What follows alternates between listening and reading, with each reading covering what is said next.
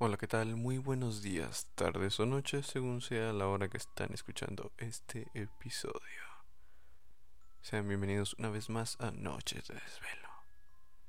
Mi nombre es Héctor García. Comencemos. El día de hoy les traigo más historias de terror para que estén listos, preparados y las disfruten en la noche con los audífonos bien puestos y las luces apagadas. Sin más, continuemos con el episodio del día de hoy. El cadáver en el hotel. Una pareja de recién casados viajó a Las Vegas para su luna de miel para reservar una suite en el hotel. Cuando llegaron a su suite, ambos notaron un olor nauseabundo. El esposo llamó inmediatamente a la recepción para quejarse con el gerente. Le dijo que la suite olía muy mal y que él y su esposa querrían una nueva. El gerente se disculpó, por supuesto, pero también les dijo que no habían otras suites disponibles. Preocupado por su reputación, el gerente les ofreció el almuerzo a los dos en un restaurante de cinco estrellas, de su propia elección. Mientras tanto, las criadas se ocuparían del problema del mal olor. Después de un buen almuerzo, la pareja regresó al hotel. Pero cuando los dos abrieron la puerta de su suite, inmediatamente volvieron a encontrar ese mal olor. El hombre estaba sumamente enojado y volvió a quejarse con el gerente.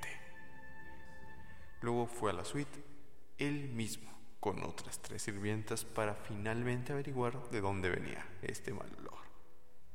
Se cambiaron las toallas, se renovó la ropa. Además, la alfombra se ha fregado con los detergentes más fuertes disponibles. Después de otras dos horas, a los dos se les permitió volver a entrar en su suite, pero este mal olor todavía estaba allí. El marido estaba tan enojado que quería averiguar por sí mismo de dónde venía ese mal olor. Inmediatamente comenzó a desarmar todo el departamento.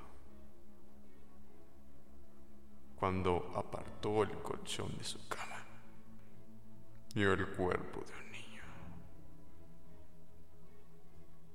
El fantasma en el pozo.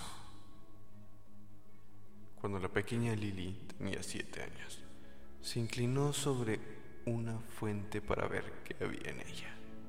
Se cayó, resultó herida y ahora lloraba amargamente en la oscuridad.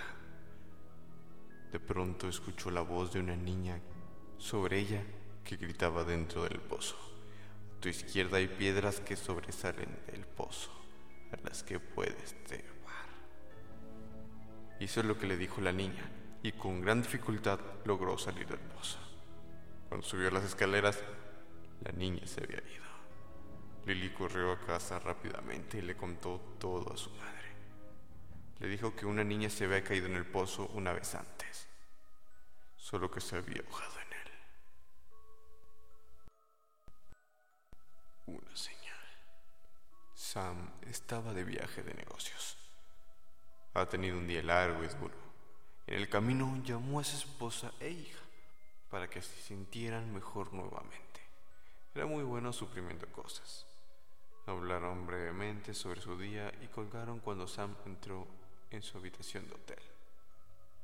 No sabía qué lo asustaba más.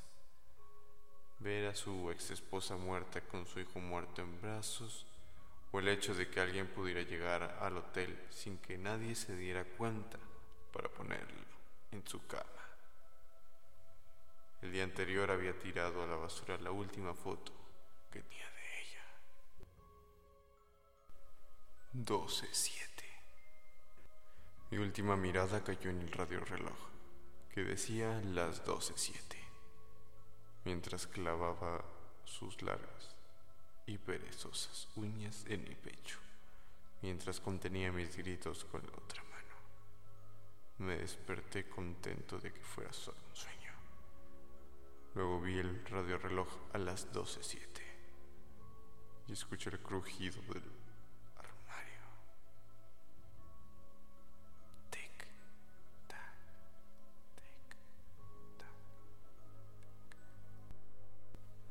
La chica de la curva. Cuenta la leyenda que un padre de familia volvía del trabajo casa por la carretera de las costas del Garaf. Era una noche lluviosa.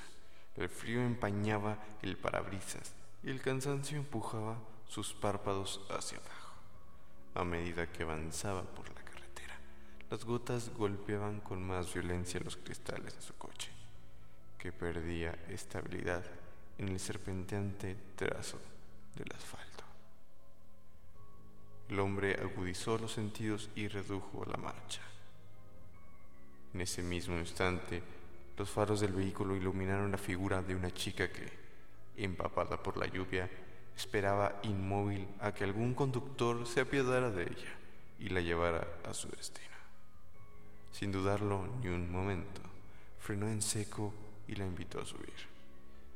Ella aceptó de inmediato, y mientras se sentaba en el lugar del copiloto, el chofer se fijó en su vestimenta. Llevaba un vestido blanco de algodón arrugado y manchado de barro. Por su pelo enmarañado parecía que llevaba un buen rato esperando. Reanudó el viaje y empezaron una distendida conversación en la que la chica esquivó en varias ocasiones la historia de cómo había llegado hasta aquel lugar.